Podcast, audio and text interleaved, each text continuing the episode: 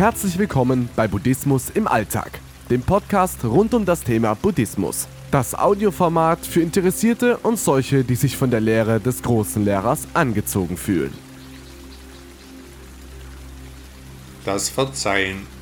In jeder Beziehung zwischen Menschen stellt sich eines Tages die Frage, ob man dem Gegenüber seine Worte oder Taten verzeihen kann, muss oder sollte. Wer überhaupt einen Gedanken daran verwendet, der kann. Wer sich das länger überlegt, der sollte. Und wer sich nicht wohlfühlt in seiner Haut, der muss sogar.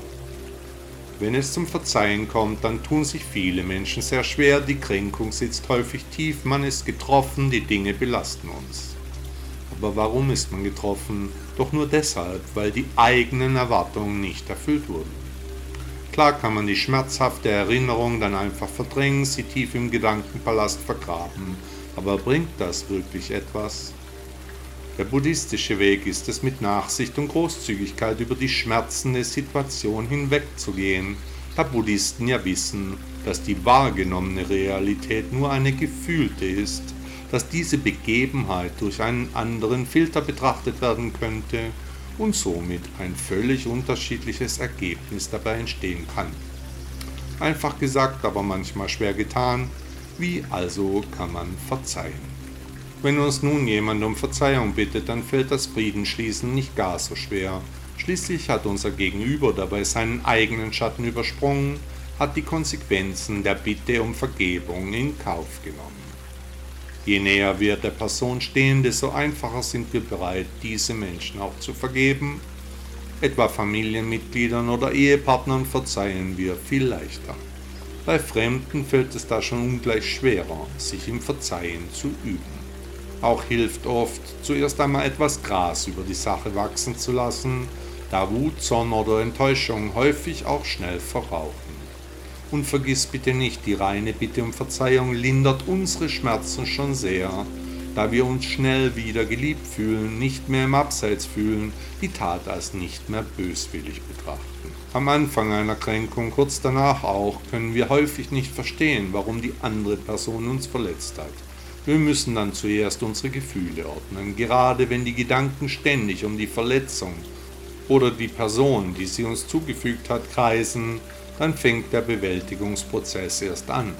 Lass dir Zeit, dann heilt Zeit eben alle Wunden.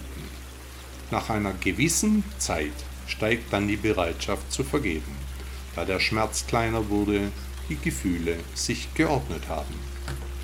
Jetzt kann es helfen, sich in die Position des Menschen zu versetzen, der uns verletzt hat.